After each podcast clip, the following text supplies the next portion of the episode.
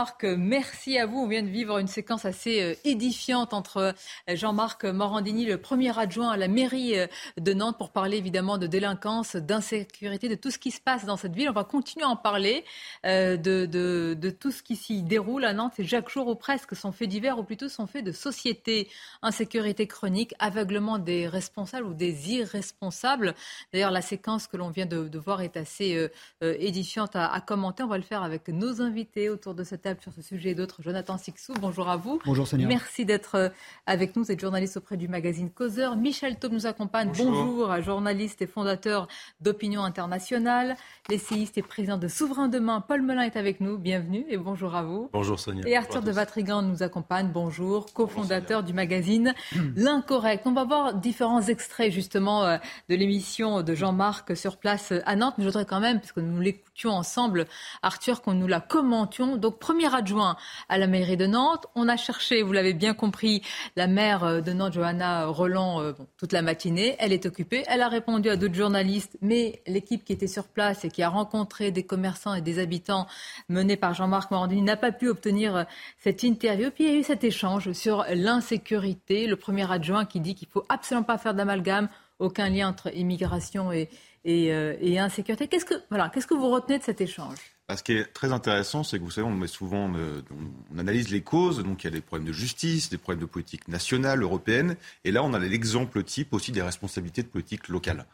Euh, parce que évidemment que le maire euh, ou les adjoints ne peuvent pas tout, mais leurs décisions, leurs dénis, leurs mensonges sont aussi, portent aussi une responsabilité dans ce qui se passe dans leur ville. Et si la ville de Nantes, en 10 ans, est passée d'une ville la, plus la préférée des Français à la ville, une des villes les plus dangereuses,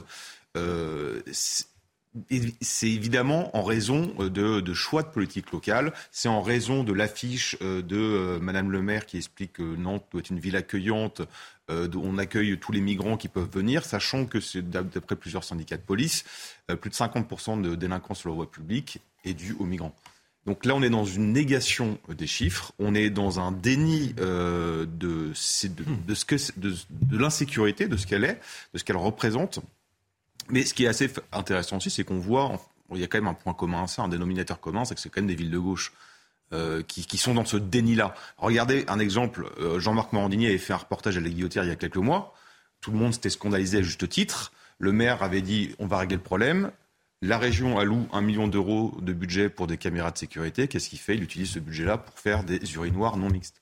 Voilà. Ou des urinoirs, je ne sais plus le terme. Euh, comment ah non, Inclusif. Pour les femmes. c'est les pistes de. Non, mais des urinoirs pour les femmes. Ah non, hier, je voudrais juste rappeler, un jeune à Nantes a été touché par, euh, par balle, hein, tout près d'un point de deal. Plus de 12 douilles de balles ont été retrouvées. Son pronostic vital est engagé. Il s'agirait d'un mineur euh, de, de, de 17 ans.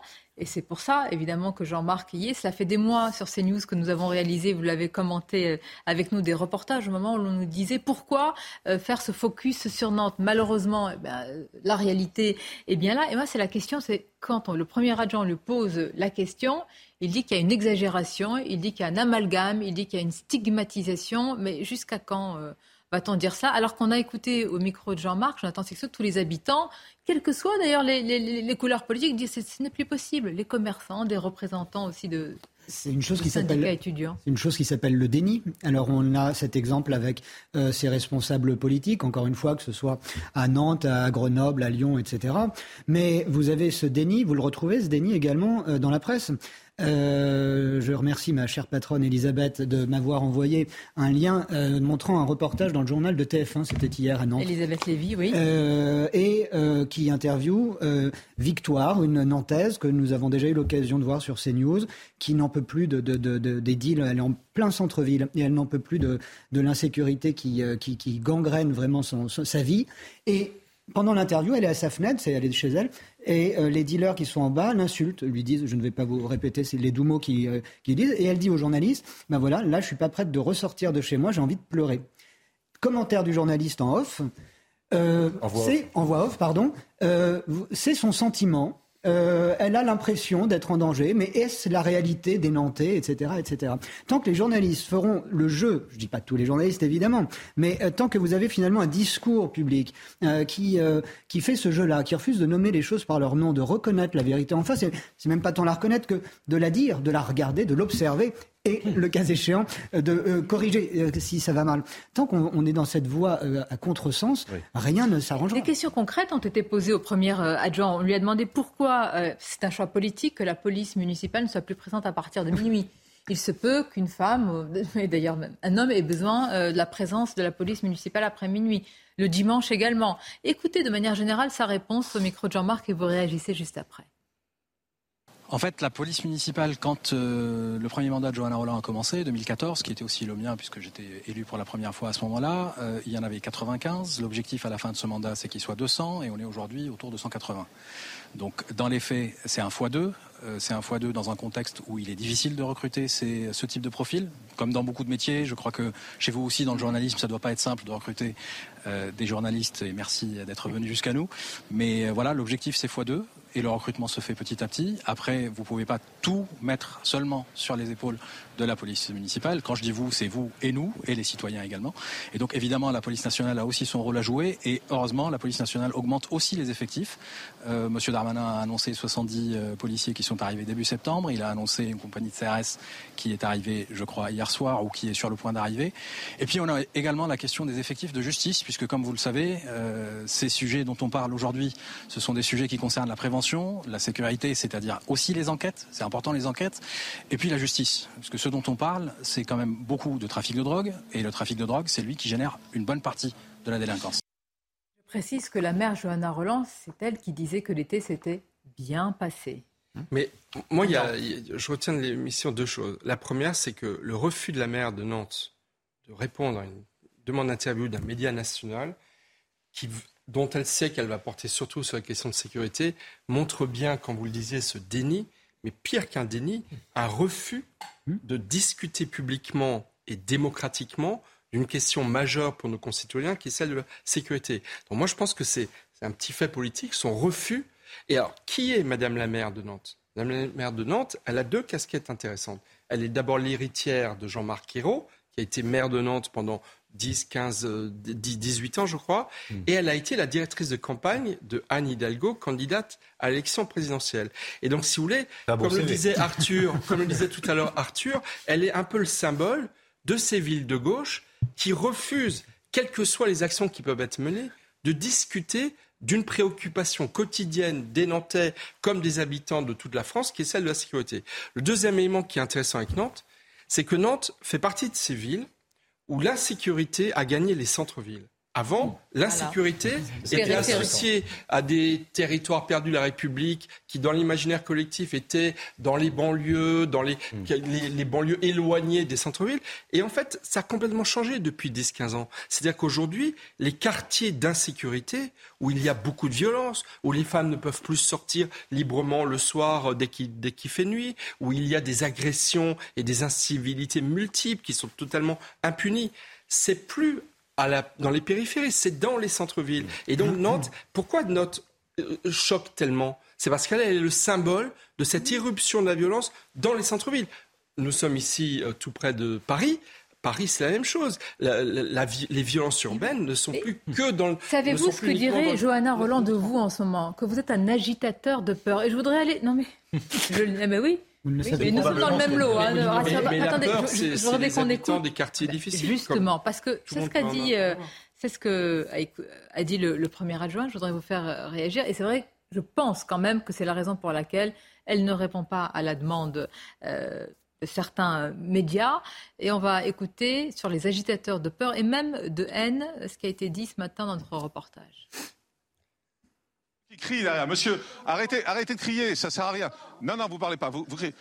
Mais oui, mais on parle tranquillement. On a le droit de parler tous, tous, tranquillement. Euh, venez, approchez-vous, euh, approchez-vous. Il n'y a, pas de souci. Vous vous dites que, euh, oui, exactement. Vous dites que Nantes est une ville qui est sûre et qu'on fait du sécuritaire. Enfin, c'est ce que j'ai pu entendre de ce que vous criez, qui a une, une façon d'entretenir la peur. C'est ça, c'est ce que vous avez dit. Et en fait, vous contribuez notamment par vos médias à propager cette idée comme quoi certaines villes en France seraient en fait le lieu de, délinquance excessive, et c'est pas du tout le cas.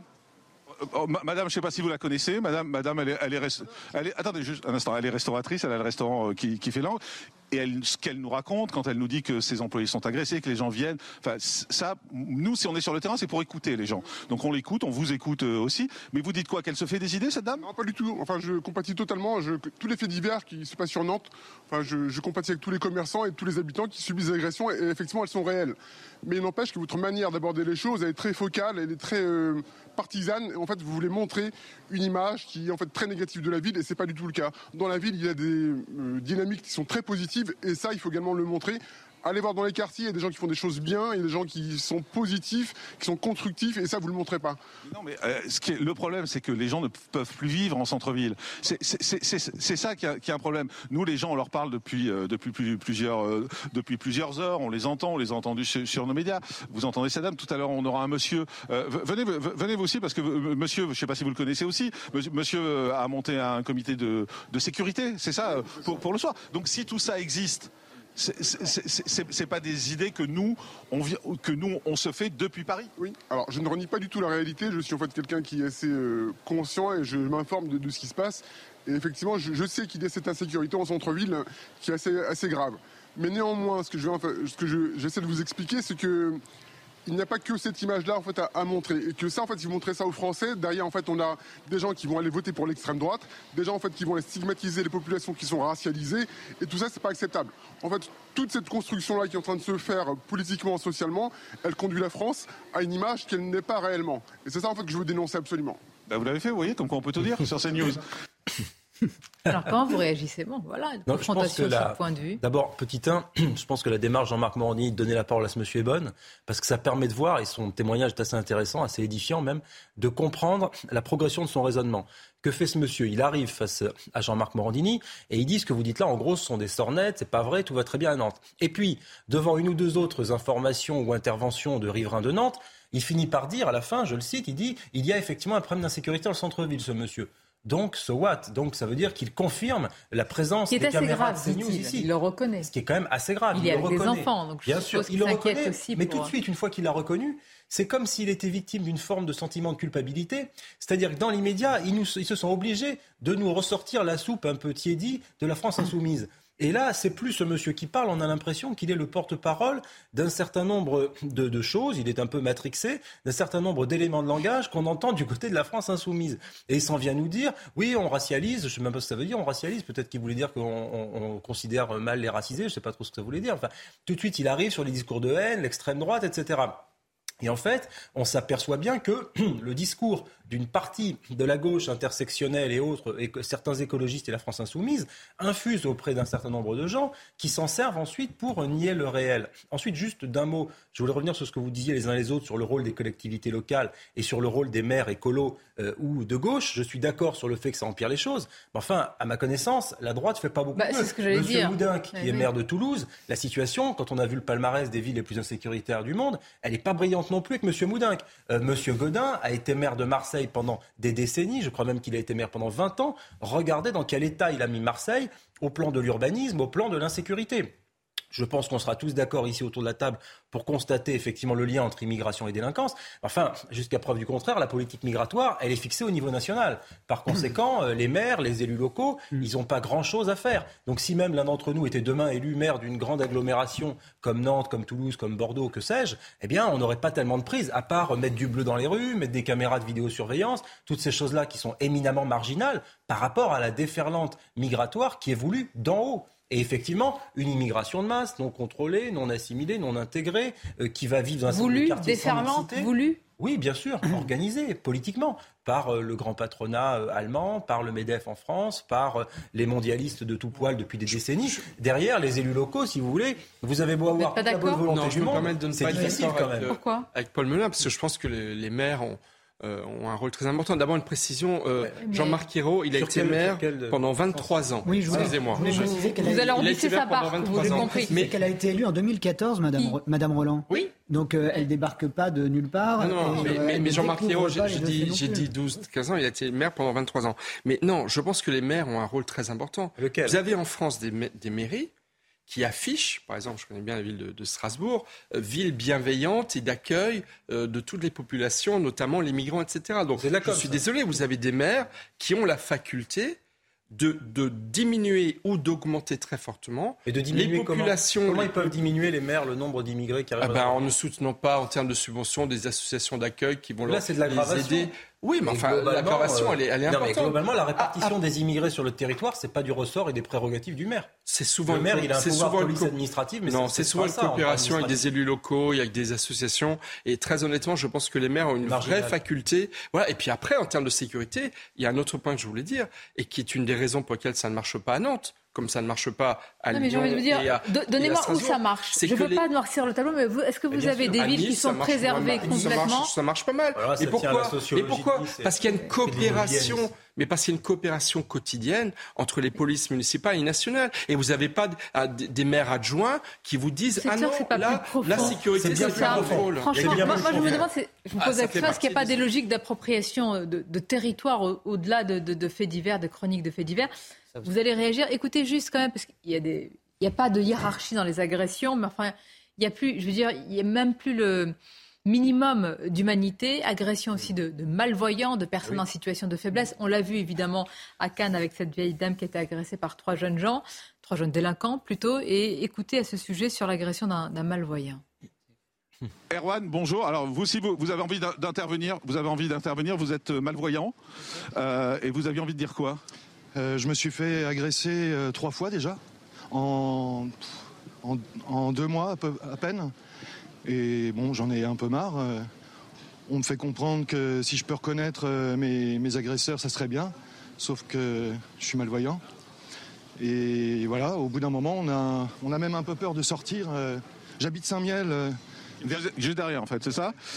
Et bah, ça commence, ça y est. on m'a agressé là-bas. Ils étaient trois. Donc euh, voilà. On vous a agressé en journée, on vous a agressé la nuit, et, et on vous a agressé pourquoi en fait? Je, je fais quelques photos. euh, je fais quelques photos. Bon, je suis malvoyant, je fais quelques photos. Bon, bref. Et je- euh, il était 21h30, 22h. J'ai fait quelques photos près de, près de l'Erne. Et là, les gars m'ont m'ont agressé assez sauvagement. Je me suis. Ça va que je me laisse pas faire, mais Et l'objectif c'était quoi? Vous prendre votre appareil photo? C'était vous prendre de l'argent? C'était quoi? Bah, au début c'était de l'argent. Et puis après, ça- vu qu'ils voyaient que je faisais des photos, bah, enfin que je, je faisais quelque chose avec mon appareil, ils ont voulu prendre mon appareil photo. Il y en a un qui est, qui est arrivé par derrière, qui m'a mis un coup euh, par derrière. Je l'ai pas entendu.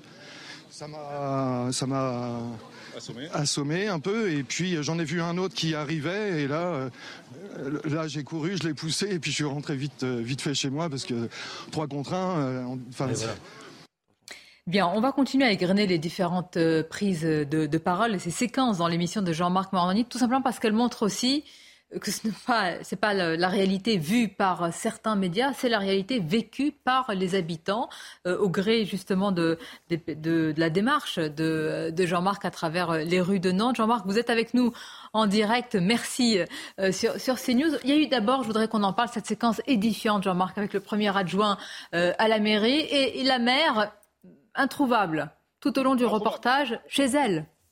Eh, Effectivement, alors c'est assez surréaliste parce que elle savait qu'on venait, ça a été annoncé sur l'antenne de CNews, ça a été annoncé partout. Nous, on avait contacté la mairie avant, bien évidemment, en se disant, bah, il faut qu'on rencontre la maire, il faut qu'elle vienne avec nous. C'est pas tous les jours quand même qu'une émission, qu'une chaîne nationale vient faire une heure et demie de direct dans sa ville. Donc on s'est dit, elle va être là et finalement, vous l'avez vu, la maire est introuvable. On a été obligé d'aller sonner, on a été obligé d'aller la, la chercher. Et quand on dit où est la maire, on ne répond même pas. C'est-à-dire, elle n'est pas là. C'est juste ça la réponse. Alors que honnêtement, normalement, bah, les plannings des, maires, les plannings des, élus doivent être publics. Là, non. La maire, bah, juste, elle n'est pas là. Et c'est un jour pourtant qui est agité dans Nantes, parce qu'en plus, et ça, euh, on, l'a croisé juste à, l'instant, il y a la grande manifestation euh, qui est euh, cette fois contre la, la vie chère qui est là. Donc voilà, Nantes est une ville qui est sous pression aujourd'hui. Il y a des forces de police qui ont, qui ont été mobilisées. Donc la maire devrait être là. La maire n'était pas là. C'est le premier adjoint, vous l'avez vu, qui est descendu de, de la mairie et qui nous Et qui vous a parlé avec une séquence euh, un peu tendue. En tout cas, il y a eu un échange euh, qui a inspiré beaucoup de nos invités ici en, plateau et qui euh, niait le lien. Il ne s'agit pas de faire un, amalgame grossier, mais parfois un lien entre immigration et délinquance, avec un trafic de drogue qui est extrêmement euh, présent. Sur ce sujet-là, Jean-Marc, c'est un, c'est un déni, c'est un aveuglement? Ah, c'est un déni euh, total, hein, vous l'avez entendu. C'est vrai qu'en plus, euh, c'est pas nos chiffres à nous, à, à nous. C'est Gérald Darmanin avait expliqué il y a quelque temps que dans des villes comme Marseille, il y avait 50% euh, de la délinquance qui était liée à l'immigration. Et ici à Nantes, ben voilà, ce serait, ce serait un peu euh, le petit village qui résiste. C'est-à-dire qu'il n'y a pas de lien a priori entre l'immigration et, et, la délinquance. Et ça, ça paraît totalement surréaliste. Et c'est pour ça que je lui disais à un moment à cet adjoint qu'on est dans l'idéologie politique là. C'est-à-dire qu'on a décidé à l'Amérique qu'il n'y avait pas de lien entre les deux. Et quand on parle des migrants qui viennent quand on parle du fait que Nantes est une ville ouverte, là aussi c'est pareil. En fait, il y a un déni total. Le seul constat qui est fait, s'il y a du trafic, il y a de la drogue. Et quand je lui explique ce qu'on a vu ce matin, ce qu'on vous a montré à l'antenne, c'est-à-dire qu'il y a des caméras de sécurité, et juste en bas, vous avez le deal, en bas des caméras de vidéosurveillance. Et, et ça se fait en toute impunité. Il vous dit, ah bah oui, mais c'est comme ça, qu'est-ce que vous voulez? La, la, police enquête. Et puis un autre moment qui était fort, je, je pense, c'est quand on a couru derrière la police municipale avec, euh, avec cet agent euh, qui a accepté de, de nous parler, et, et merci à lui, et qui nous a dit, bah oui, effectivement, à minuit, ben, la police municipale, elle rentre chez elle. Le dimanche, il n'y a pas de police municipale et on n'est pas armé. Alors, lui dépend de la mairie, donc effectivement, il ne peut pas trop en dire. On a compris euh, à, demi-mot ce qu'il est en train de nous dire. Quand je lui dis est-ce que vous voulez être armé, lui nous dit bah oui, on veut être armé, mais c'est le, choix de la municipalité. Donc, on est dans un choix politique, on est dans un choix idéologique. Et Jean-Marc, pour conclure, ce n'est pas la première fois que vous réalisez ce, ce format d'émission. Vous êtes déjà déplacé à plusieurs reprises. La particularité, c'est que vous êtes dans les rues d'une ville. Vous êtes dans les rues ouais. euh, d'une ville, d'une grande ville, euh, la, la, journée, vous rencontrez, j'allais dire, les badauds, les citoyens, les, les commerçants. C'est quand même assez édifiant de voir cette, cette délinquance, cette insécurité qui s'installe dans les rues des villes. Nous ne sommes pas en périphérie, nous ne sommes pas dans des quartiers euh, éloignés du, du centre-ville on est en plein centre-ville de Nantes. Hein. Vous, vous l'avez vu, en plus, pour ceux qui connaissent Nantes, ils ont reconnu les rues dans, dans lesquelles on est né. On était, et puis il y, y, a ces commerçants qui en ont assez, et ces commerçants qui sont menacés. On les a menacés si jamais ils venaient parler de l'insécurité. Excusez-moi, on est en 2022, on est en France. Nantes est une ville française et on dit aux commerçants si jamais vous parlez à la télé, si jamais vous venez raconter ce qui se passe dans la ville, on va venir chez vous, on va, on va casser euh, euh, les, les, devantures, etc. Et bravo et encore un grand merci à ces commerçants qui ont accepté de parler, que ce soit cette dame qui avait un restaurant ou cet opticien. Vous avez vu, l'opticien nous dit j'ai peur, j'ai peur aujourd'hui parce que je vous parle. C'est ça la réalité de la vie ici. Merci à eux et merci à vous, hein, Jean-Marc, d'avoir euh, répondu et d'avoir réalisé évidemment cette émission qui nourrit beaucoup de commentaires, qui suscite beaucoup, ouais. beaucoup de réactions. On va avoir l'occasion de continuer à en parler. Merci Jean-Marc et à très vite merci, évidemment euh, sur, sur CNews. Bon, on va écouter. Euh, Jean-Marc vient de parler de cette séquence. Je voudrais qu'on la, la, diffuse, cette séquence avec les policiers, et puis on va continuer à en parler juste après la pause. Mais d'abord, la séquence est restée avec nous. Regardez. Le climat est compliqué puisqu'on a peur pas tous les jours, hein, mais on a peur de plus en plus, plus régulièrement. Et aujourd'hui, Allez-y, allez-y, allez je, je, je, vais continuer. À parler, et donc aujourd'hui, on va avancer, on va, on va avancer peut-être. Ouais. Donc euh, aujourd'hui, effectivement, il va être temps de mettre en place des, des choses. Bon là, vous voyez, là, la police arrive. Bah, ah, maintenant, peut-être parce que vous êtes, euh, vous voit, êtes là. On, voit que la, la police, euh, Mais la, la, police municipale, c'est la police municipale qui est en train d'arriver parce qu'ils ont peut-être vu, où, où, où, ils ont peut-être vu où on était et ça, ça, leur a, ça, leur a, fait, ça leur a fait envoyer deux, deux camions de police qui, qui sont en train d'arriver. Donc effectivement, ils viennent. Ils viennent tous les jours. Hein. Ils se positionnent là, ils vont se mettre au croisement. Ça va faire partir les gens. Ils partent, ça revient. De l'insécurité euh, à Nantes, j'allais dire dévoiler, non, mais montrer euh, à l'occasion de l'émission de Jean-Marc Morandini. Vous êtes très très nombreux à réagir. On va continuer à en parler avec nos invités, mais tout d'abord le rappel des titres, c'est CNews Info avec Audrey Berthaud. La réforme des retraites ce matin, Olivier euh, Dussopt a confirmé qu'Emmanuel Macron n'exclut pas une dissolution en cas de censure euh, à l'Assemblée. De son côté, Elisabeth Borne annonce un nouveau cycle de concertation dans la perspective d'adopter un projet de loi avant la fin de l'hiver pour une réforme qui entrerait en application à l'été 2023. La Russie va entériner demain l'annexion de territoires qu'elle contrôle en Ukraine. Ce sera euh, lors d'une cérémonie au Kremlin où Vladimir Poutine prononcera euh, un discours volumineux lors de cet événement, ce qu'a déclaré le porte-parole de la présidence russe. Enfin, une quatrième fuite a été identifiée au-dessus des gazoducs Nord Stream. L'OTAN a dénoncé des actes de sabotage délibérés, inconsidérés et irresponsables. Euh, les fuites ont provoqué d'importants bouillonnements, vous le voyez, de plusieurs centaines de mètres de large, ce qui rend impossible dans l'immédiat des inspections des ouvrages. Nos caméras, les caméras de CNews euh, à Nantes euh, avec Jean-Marc Morandini pour euh, écouter tout simplement les habitants, les commerçants, ceux qui ont des responsabilités, soit syndicales, soit au niveau de la mairie. Alors pas la maire elle-même qui était très occupée au moment du reportage qui était malgré tout annoncé depuis des jours et des jours, mais Madame le maire ou Madame la maire, ça dépend. Johanna Roland était très occupée à ce moment-là. On a beaucoup de séquences dont on est en train de parler, Jonathan Sixou. Quand même, la vie globale. Nous avons entendu tout à l'heure le premier adjoint dire que ce sont les médias, en partie certains médias, dit-il, qui en sont en train d'agiter la peur. Et en même temps, on a les habitants qui ont été filmés depuis ce matin qui disent mais c'est insécure pour nous, on a peur. Et là, j'ai beaucoup de témoignages qui me disent mais même les chauffeurs de taxi, quand vous allez à Nantes, vous disent attention à vous, attention de ne pas sortir le soir, attention à votre, à votre enfant, votre votre fille ou votre femme Cette distorsion entre les deux Madame le maire a parlé quelques minutes hier parce qu'il y a eu euh, quand même un acte assez grave d'un grand adolescent qui, qui s'est fait tirer dessus en plein centre-ville par euh, euh, des, types qui sont partis après sur un scooter volé. Elle a dû comprendre qu'il fallait quand même se montrer et qu'il fallait quand même parler. Et que nous a-t-elle dit à, cette occasion? En gros, et c'est le même discours qu'on entend à Lyon, par exemple, euh, ça rejoint la, responsabilité municipale que nous évoquions tout à l'heure concernant la police. Euh, en gros, nous, on fait ce qu'on, peut, voir ce qu'on veut. Et si ça va pas bien, c'est à l'État de venir avec sa police nationale, et l'État ne le fait pas. Facile.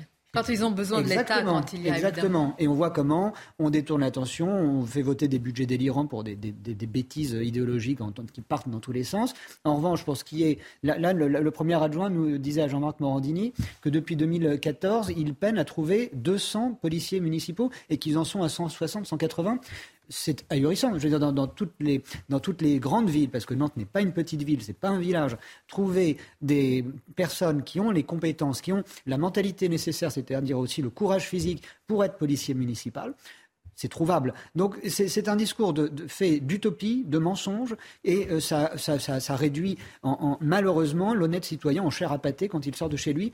Et on voit que c'est quelque chose qui va se reproduire tant que ces personnes-là seront toujours dans la, même, dans la même position et continueront d'approfondir le, même sillage. Police municipale, il y a aussi évidemment la question de, des caméras de, de vidéosurveillance. Ça fait, j'ai l'impression que ça fait 40 ans, à peu près, même plus, hein, mais enfin, de le cas que nous, nous, nous en parlons, disons 20 euh, ans. Avec, regardez quand même cette séquence et ce dialogue de sourds à ce sujet, encore aujourd'hui. Comment vous m'expliquez qu'aujourd'hui, comment vous m'expliquez que ce matin, le deal se fasse devant les caméras mais est-ce que vous croyez que vous et moi, ou la police municipale, va aller arrêter des dealers ben C'est le boulot de la. Ben, ça fait partie du boulot. Ça fait partie du boulot de la police, de la, de, la justice, de, la police, de la police, C'est pas le boulot de la police municipale d'arrêter les dealers.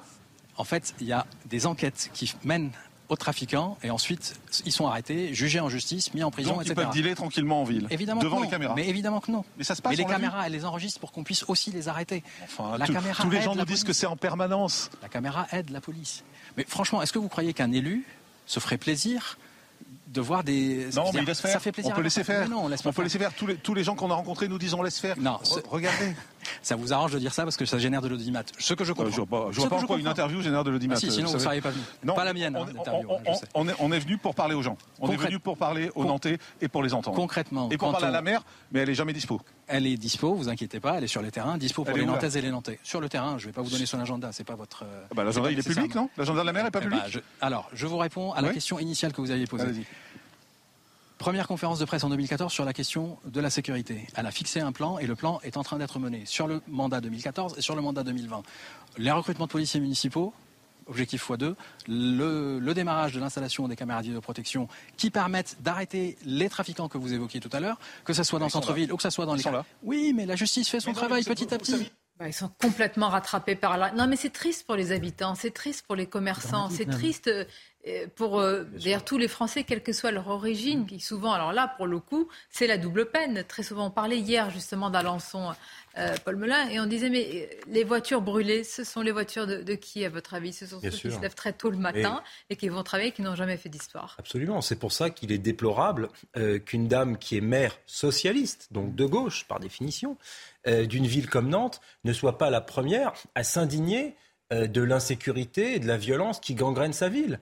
Parce que de fait, l'insécurité et la violence, elles touchent davantage des gens qui eh bien, euh, ont un petit commerce ou qui prennent les transports en commun que des personnes qui euh, vont avec des voitures avec chauffeur, comme l'équipe municipale de Nantes, ou avec des taxis, ou qui vivent dans des quartiers extrêmement protégés.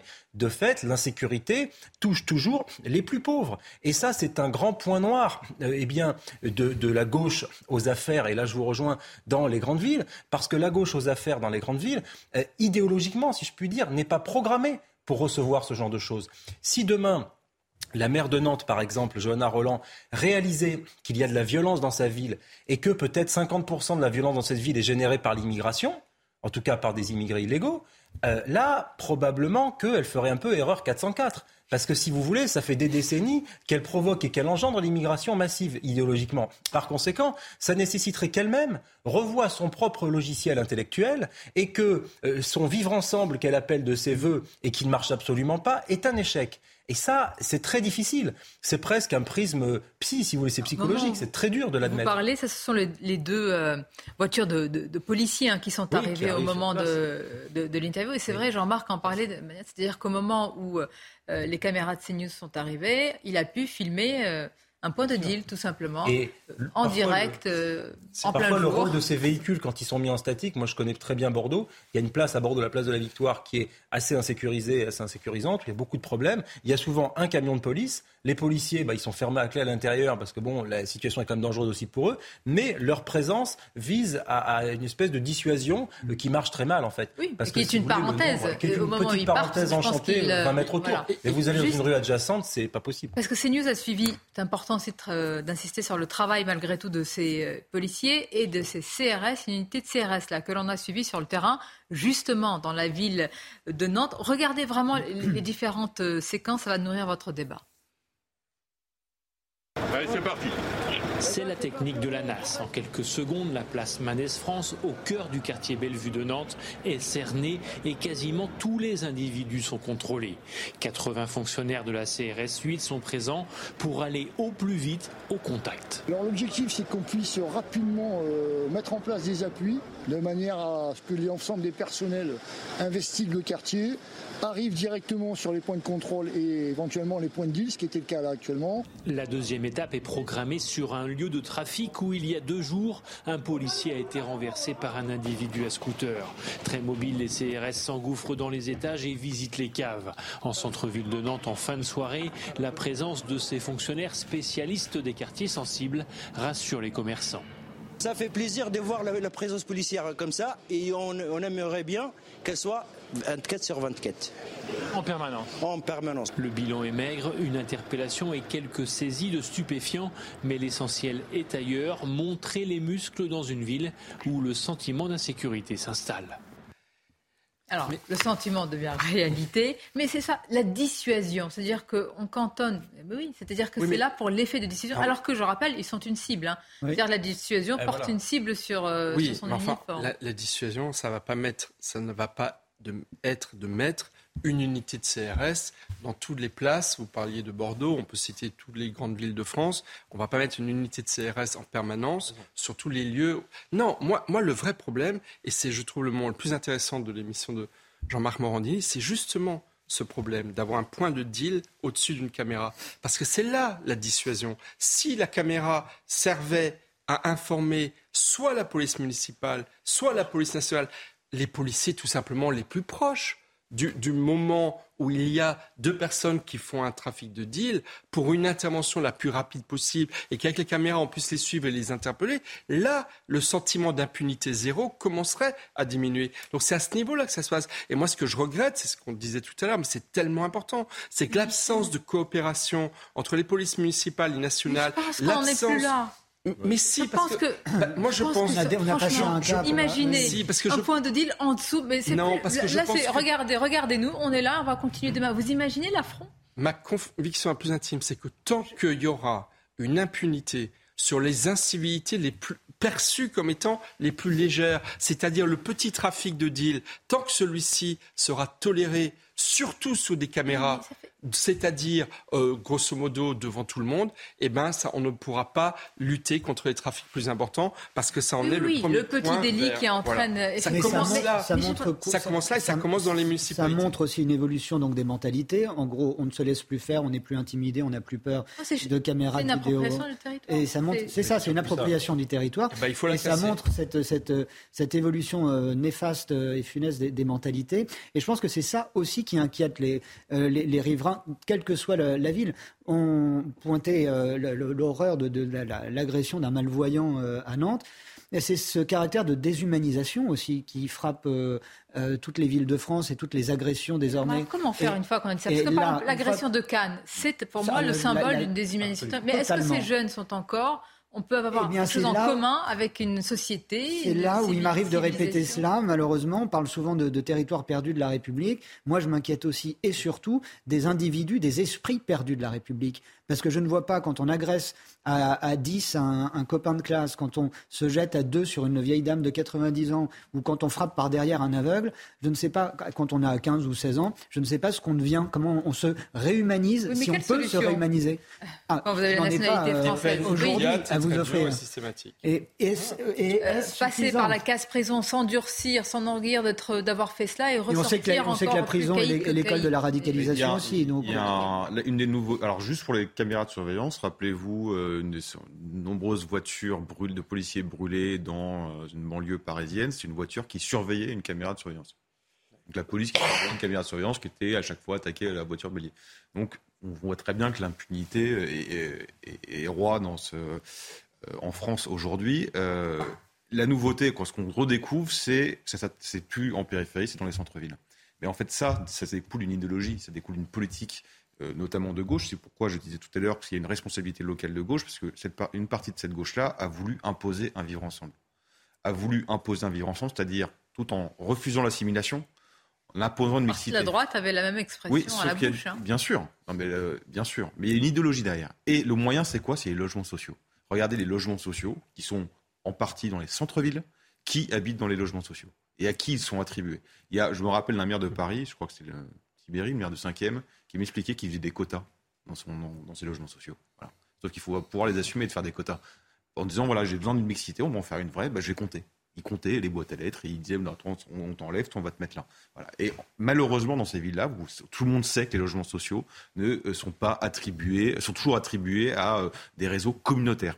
Donc forcément, quand vous, et c'est ce qui se passe à Lyon, la guillotière à Lyon, je le rappelle, est un, un pont Donc de ce la qu'on a fait dans les banlieues, les quartiers périphériques, on est en train de le refaire euh, on est en train vitesse de le- grand V dans les Évidemment, on veut des- on dit le vivre ensemble. Le vivre ensemble, c'est pas l'assimilation, c'est c'est l'inverse de l'assimilation.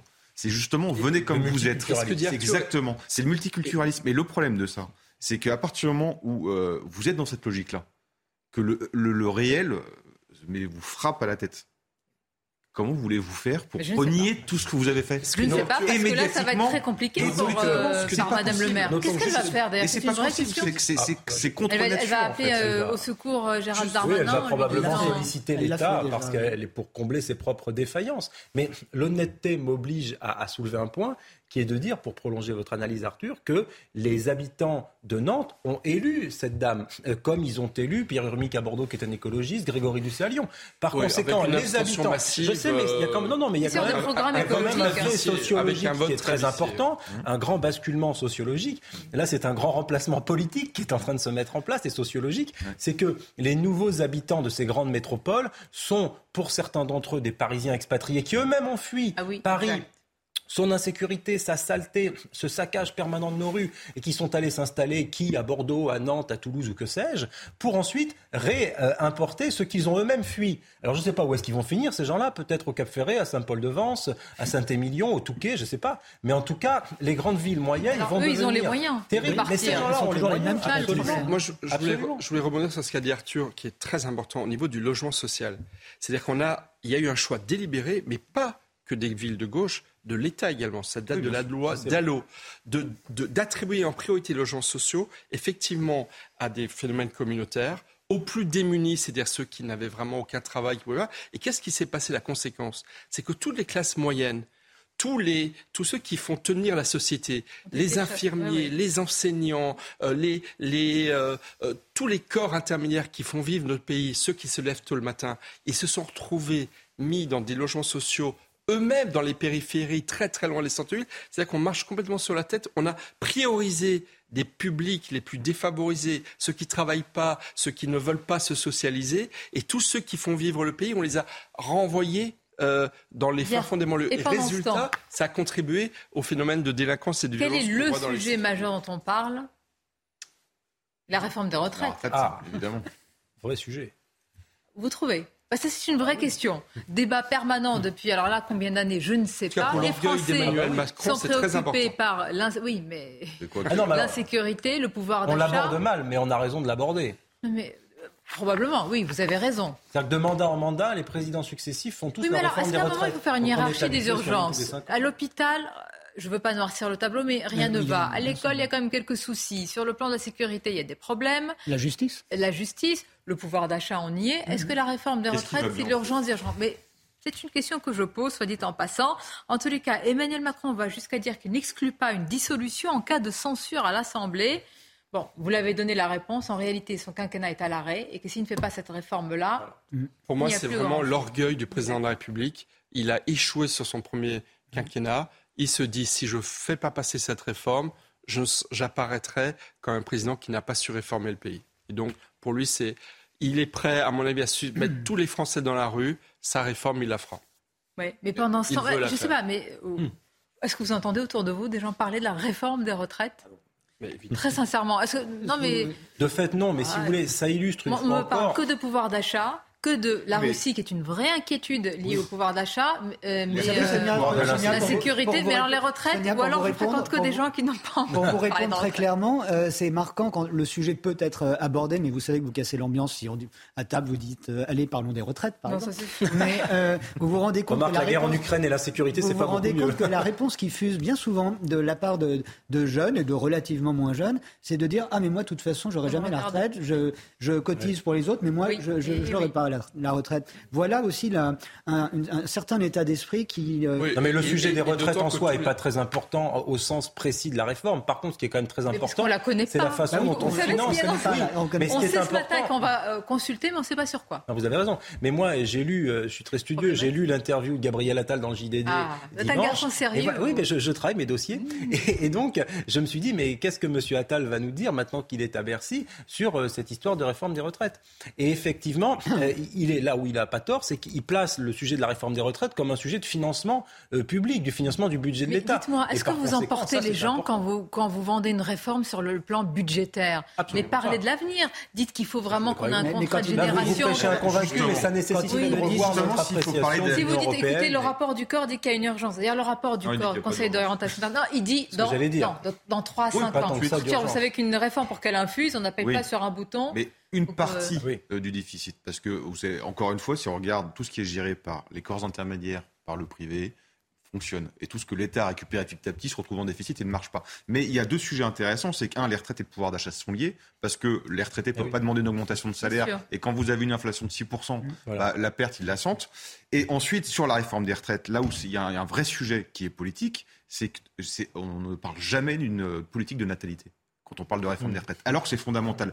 Et la politique de natalité est une politique qui va beaucoup plus loin qu'une simple réforme des retraites. Là, on parle vraiment d'avenir, et c'est jamais abordé. Donc le problème, et pourquoi, pourquoi c'est jamais abordé ah, Parce que le problème, c'est que Hollande et donc Emmanuel Macron ont euh, quand même détricoté toute la politique de natalité française, mm. notamment sur la fin de l'université, euh, l'universalité euh, des allocations.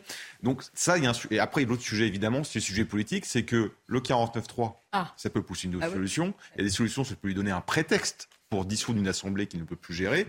Et en même temps, il met un coup de pression sur les LR parce que les seuls qui vont vraiment payer la dissolution, c'est les LR. Oui, mais une question majeure. même s'il y a le 49.3, Elisabeth Borne nous a dit que cela majeure, se la concertation. vraiment, c'est majeur à vous poser. Est-ce que vous utilisez un sèche-linge? Moi non. Non, mais ça m'a Moi j'utilise un tankerville. un tankerville, c'est un, Oui, un, étendoir euh, pour ceux qui. sont Et donc tu utilises un radiateur. Ah, vous avez un grand espace. Ah oui. Parce qu'il faut, il faut Mais je le mets dans mon jardin au besoin. Je précise Ah, que j'habite en province, oui. alors c'est plus facile Ah oui, voilà. Donc je mets dans Voilà le jardin au besoin avec des Parce pinces que à vous portez sur la tête. Et Ou sinon, non, je le mets dans une buanderie. Non, mais on en rigole. Mais la sobriété énergétique, qui est un vrai sujet, un vrai sujet, regardez comment il est abordé par, euh, je veux dire, la classe politique, en tout cas par certains. Écoutons Sérieux. Gilles Legendre, le même qui nous avait dit que la pensée était très complexe, qu'il fallait de l'intelligence pour comprendre certains sujets. Il est très brillant, monsieur Lejean. Ah oui, oui, brillant. Et surtout subtil. Il faut montrer l'exemple, il faut expliquer. Moi, ça y est, par exemple, chez moi, ma femme et moi, on a décrété, on ne se sert plus du sèche-linge, on étend le linge. Honnêtement, c'est pas très compliqué à faire. Eh bien, chaque Française, chaque Français doit trouver le moyen qu'il a et qui est en effet pas douloureux du tout. On ne demande pas aux gens de renoncer définitivement à regarder la télévision, on leur demande pas de vivre dans le noir. On dit simplement que quand une pièce est inoccupée et qu'on éteint le courant, ça y est, les 10%, ils sont tout prêts. Donc c'est ça qu'il faut faire.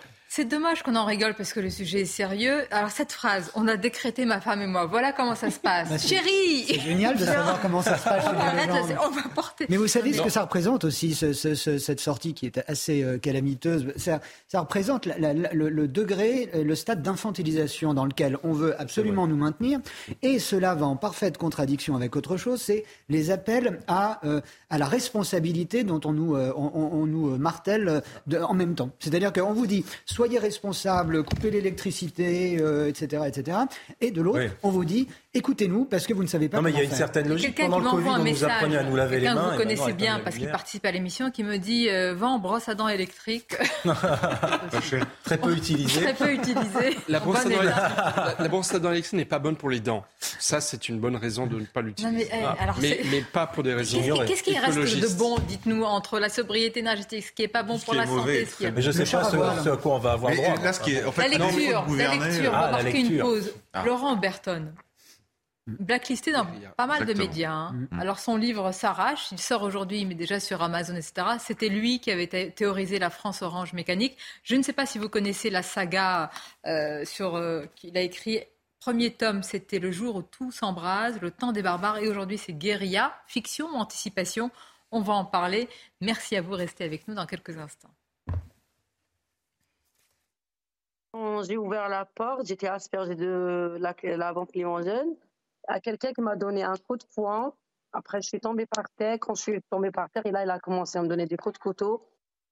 Midi News direct, merci d'être euh, avec nous dans quelques instants. On reprend le fil de nos débats avec un livre dont on a, dont on va beaucoup parler et qui est déjà en rupture de stock. Le voici, Guérilla de Laurent Berton, qui nous fait le plaisir d'être avec nous. Mais tout d'abord, le journal. Bonjour à vous, chère Nelly. Bonjour Sonia, bonjour à tous. Et à la une de l'actualité, la Russie qui va entériner dès demain l'annexion de territoires qu'elle contrôle en, Ukraine. Ce sera à l'occasion d'une cérémonie au Kremlin. Et le porte-parole de la présidence russe assure que Vladimir Poutine prononcera alors un discours volumineux, je le cite, pour euh, cet événement. On en vient à la réforme des retraites. Elisabeth Borne annonce un nouveau cycle de concertation dans la perspective d'adopter un projet de loi avant la fin de l'hiver. Et ce matin, Olivier Dussopt a confirmé qu'Emmanuel Macron n'excluait pas une dissolution en cas de censure à l'Assemblée. On va l'écouter. Si toutes les oppositions se coalisaient pour adopter une motion de censure et faire tomber le gouvernement, ils s'en remettraient aux Français. Et les Français trancheraient et euh, euh, diraient quelle est la, la nouvelle majorité qu'ils veulent. Et évidemment, euh, nous, nous, rappellerions et, et nous serions en campagne pour que le président soit conforté. Sachez en outre que plusieurs manifestations ont lieu aujourd'hui un peu partout en France à l'appel de différents syndicats, des manifestations pour les salaires et contre la réforme des retraites, ainsi à Nantes que vous apercevez sur ces images. On en vient aux agressions contre les médecins qui sont en augmentation. C'est le constat, en tout cas, de l'Observatoire de la sécurité des médecins. Malgré des solutions apportées par le gouvernement, rien ne semble avoir changé. Des médecins qui sont obligés de se protéger par leurs propres moyens. Écoutez à ce propos le président du syndicat des médecins libéraux.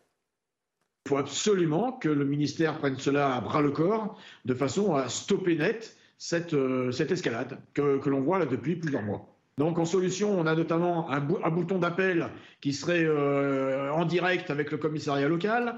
On a la vidéosurveillance. Euh, on a la plainte qu'on pourrait déposer sur Internet parce que vous savez que tous les médecins sont euh, surbookés et donc aller perdre trois heures pour aller déposer plainte au commissariat Beaucoup ne le font pas. Nous, aujourd'hui, il faut qu'un acte, acte euh, ferme, définitif, très rapide, qui soit appliqué à toute agression de médecin. Et ça passe pour nous par de la prison ferme. Moi, j'appelle le gouvernement à, saisir cette question et à, être exemplaire.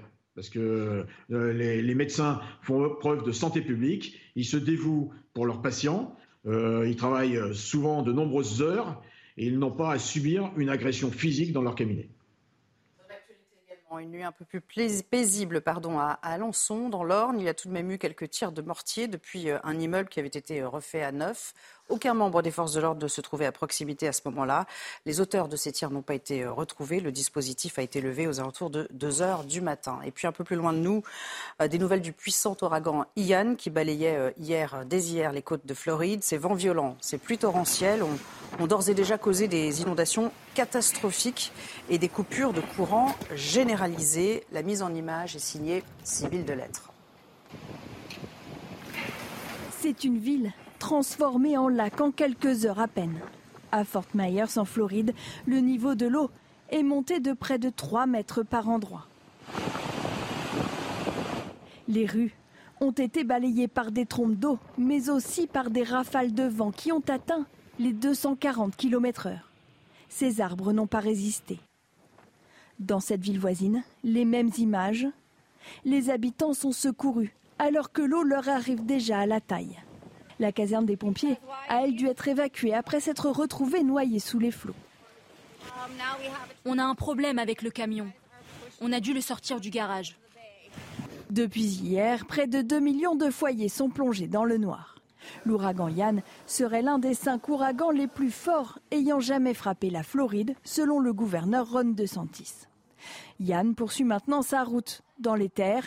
S'il devrait s'affaiblir, les Carolines du Nord et du Sud, ainsi que la Géorgie, sont déjà en état d'alerte pour les prochains jours. Voilà pour l'essentiel avant de retrouver Sonia et ses invités pour le débat. Un mot de sport. Regardez votre programme avec Sector, montre connectée pour hommes. Sector, no limits.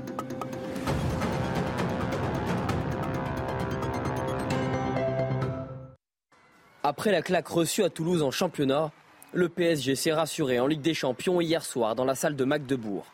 Victoire chez le champion d'Allemagne 29-22. L'homme du match, c'est Yannick Green, portier parisien en feu face à ses anciens coéquipiers, avec 47% de réussite. Quatre joueurs ont marqué cinq buts, dont l'arrière international Elohim Prandi. Deuxième victoire consécutive dans cette phase de groupe pour Paris, avant de recevoir Zagreb, mercredi prochain. Vous avez regardé votre programme avec Sector, montre connectée pour hommes. Sector, no limits. Merci d'être avec nous. Midi News, la suite avec Frédéric Durand. Bonjour à vous. Bonjour. Merci d'être là, directeur de la revue L'Inspiration politique. Maître Maxime Thiebaud nous accompagne. Bonjour Sonia. Merci d'être là. Bonjour à vous, Maxime Paul Melun, qui est essayiste, président de Souverain Demain. Et Laurent Auberton, merci de nous faire l'amitié d'être là. Bonjour à vous. Plaisir, bonjour. Écrivain, essayiste. Alors, présente plus euh, vos différents ouvrages. Évidemment, vous aviez théorisé la France orange mécanique. Et on en parlait tout à l'heure. Je disais combien cette expression a été au centre du débat euh, public et politique pendant des années. Euh, les politiques se sont écharpés. Fallait-il dire France Orange Mécanique? Est-ce la réalité ou est-ce que ça suscite ou ça excite les peurs, comme on dit? Bien Vous êtes revenu avec une saga qui a un très grand succès, avec trois tomes. Le jour où tout s'embrasa, Le temps des barbares. Et voici celui-ci, on le voit à l'écran. Guérilla, je le disais, Laurent Berton, c'est aussi euh, bien pour les auteurs quand il y a cette forme de succès, ce succès, cette reconnaissance, il est déjà en rupture de stock. Oui, euh, Amazon a complètement explosé aujourd'hui. C'est le jour de la sortie et c'est vrai qu'il est très attendu. Le premier tome est arrivé en 2016, euh, le second en 2019 et mes lecteurs voulaient absolument euh, savoir à, quelle sauce on allait être mangé puisque c'est quand même notre histoire, notre l'anticipation de ce qui pourrait nous arriver. Et, donc, et c'est vraiment dans l'air du temps. Aujourd'hui, on parle de, ça dépasse un petit peu le col roulé. On parle de, de pénurie alimentaire, de, de crise énergétique.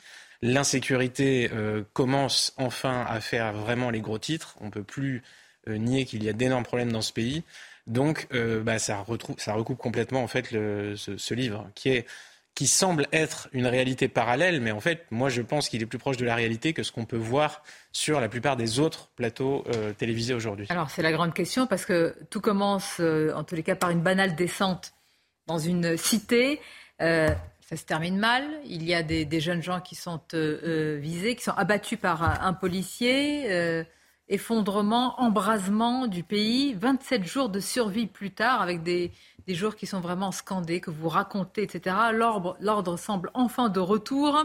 Et euh, qu'est-ce qui se passe? En fait, la, crise semble sous contrôle, tout rentre dans l'ordre, mais en réalité, rien n'est réglé. Pire, les ferments véritablement d'une forme de guérilla sont là. Alors c'est la question, parce qu'on lit ce, roman véritablement comme, euh, comme on regarde un film, un thriller, fiction ou anticipation?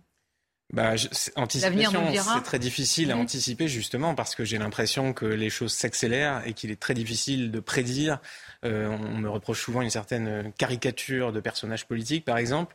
Mais par exemple, si j'avais inventé euh, le coup, du, le coup du, col roulé ou du sèche-linge, on m'aurait dit euh, tu exagères. Mais non, c'est déjà le cas. La communication politique est très loin, je pense, de saisir la réalité de ce qui est en train de se passer dans ce pays, notamment en matière, encore une fois, d'insécurité. Euh, les tabous persistent. J'avais écrit Orange Mécanique il y a dix ans de cela. Et absolument rien n'est réglé. La justice est toujours dans le même état euh, et euh, les problèmes s'aggravent. Les, records de violence aux personnes, de violences sexuelles ont été battus, les records historiques absolus. le ministère de l'Intérieur, ce sont ses propres chiffres. Donc sous Gérald Darmanin, sous Emmanuel Macron, ces records ont été, ont été pulvérisés. Le nombre d'homicides dans ce pays a atteint euh, son, taux le plus haut depuis les attentats de 2016. Euh, les escroqueries sont, énormes, les vols et les cambriolages remontent, euh, donc rien ne va. Et à un moment, si on, si on refuse, si on continue à ne pas le regarder en face, on arrivera à un scénario comme celui-là. Avec toujours le même débat rhétorique sur les mots, euh, c'était il y a quelques, temps, c'était sur l'ensauvagement, je le disais, hein, sur la France orange mécanique encore aujourd'hui, hein, ça fait couler beaucoup d'encre et quand quelqu'un le dit, il est accusé évidemment de jouer le jeu de, l'extrême droite. Vous, vous pensez que ces expressions aujourd'hui, évidemment les, gens, les habitants les, les vivent, qu'elles sont rentrées un petit peu plus dans le, dans le dialogue habituel ou au contraire que ça reste des mots euh, tabous, proscrits? Alors dans, le, dans la population générale, je constate que ces expressions existent et qu'elles sont même, euh, pour le coup, celles que j'emploie sont très modérées, que vous pouvez me, vous pouvez me croire. Euh, quand vous assistez au procès, par exemple, de, de l'attentat de Nice, que vous apprenez que certains jeunes qui étaient là ont, ont, dansé autour des victimes, se sont pris en photo avec elles en s'amusant, il est très difficile de ne pas parler de barbares, de sauvages, de termes, de termes de cette nature, parce que c'est réellement, c'est réellement ce à quoi on a affaire. Euh, et, ne pas nommer les choses, comme disait l'autre, c'est ajouter beaucoup de malheur au monde. Il est temps, je pense, de stigmatiser une bonne fois pour toutes des individus qui se mettent comme ça hors de notre société, euh, hors de tout référentiel culturel commun, euh, avec lesquels simplement on peut envisager de vivre. Quand vous racontez là ce qui s'est passé autour de l'attentat, on est dans la barbarie, on est hors de l'humanité, on est hors de la civilisation. La question qu'on se pose, c'est et après Que faire avec ces individus c'est une très bonne question et la justice a décidé pour l'instant de ne, pas répondre parce que enfin, la, seule réponse judiciaire euh, qui est apportée aujourd'hui à ça, on la connaît, c'est la, la, 24e chance, la 25e, la 26e. Euh, on voit que le code pénal n'est pas du tout appliqué. Je vous donne un exemple. Dans, Nice Matin, j'ai lu ça il y a deux jours. Euh, un individu de 33 ans qui a déjà passé 11 ans en détention qui en est à sa 21e condamnation. Il bénéficie d'un aménagement de peine, euh, agression sexuelle sur une lycéenne. Le code pénal dit, pour ce type d'agression aggravée, c'est 10 ans. Les réquisitions, c'est 4, dont 2 avec sursis. Et le verdict, c'est 1 an, donc 4 mois de sursis. Et comment la famille, la victime qui a porté plainte, peuvent entendre un tel message de la justice, se dire dans quelques semaines, il a sa 24e chance, et il dit lui-même au procès, je suis irrécupérable. que répondez-vous au ministre de la Justice, Éric Dupond-Moretti, il y a quelques jours, il dit non, il y a une forme de... Euh, on joue avec les faits divers, on agite les peurs. Il dit que non, c'est têtu, il n'y a pas de laxisme. Chiffre à la pluie, il, vous oppose, il, oppose à beaucoup d'autres la réalité euh, qu'il croit en tous les cas. Alors malheureusement, il faut, il faut faire l'effort de se rendre sur son ministère, justement, de vérifier les statistiques du ministère de la Justice qui sont disponibles à tout le monde et de constater, euh, donc vous prenez votre code pénal ou même vous allez dans une audience, vous prenez votre code pénal et vous voyez les peines encourues. Et quand quelqu'un est jugé pour, je ne sais pas, un viol, c'est écrit 15 ans de prison ferme dans le code pénal, la peine requise en moyenne va être de 10 ans, la peine prononcée de 8, la peine appliquée, vous pouvez la diviser par deux puisqu'elle est remise de peine, puisqu'il y a maintenant les aménagements de peine en plus. Et au bout du compte, la loi n'est pas appliquée dans ce pays. Et la petite minorité criminelle endurcie euh, je ne sais pas, peut-être euh, très peu d'individus font la criminalité grave, dangereuse de ce pays, les violences aux personnes, les, agressions sexuelles. Si elle était mise hors d'état de nuire, comme le prévoit la loi, si la loi était simplement appliquée, hmm. on vivrait beaucoup mieux dans ce pays. Ça, c'est une certitude. On va continuer à évoquer tout ce qu'il y a dans, cette, dans ce livre, hein, tout ce qui euh, sépare la France fictive que vous décrivez du quotidien. Et malheureusement, il y a beaucoup de, rapprochements à faire. Je vais donner la parole à, tous nos invités. Simplement une chose, parce que nos téléspectateurs vont, sont peut-être ont été interpellés par euh, eh bien, la, couverture où l'on voit l'incendie de, Notre-Dame qui nous a tous euh, saisis. Et puis on voit cette ombre euh, avec une capuche qui pointe une arme sur la cathédrale Notre-Dame. Qu'est-ce que vous avez voulu dire par, par cette image, par ce montage? C'est un, des personnages du livre. Donc c'est dans ce genre de situation où en fait nous sommes des créatures euh, très domestique, très habitué à, l'État, à, euh, à, vivre dans une situation de dépendance d'à peu près tout. On le voit avec l'énergie, avec l'alimentation, avec, euh, avec notre propre sécurité. On dépend complètement d'organismes qui nous dépassent.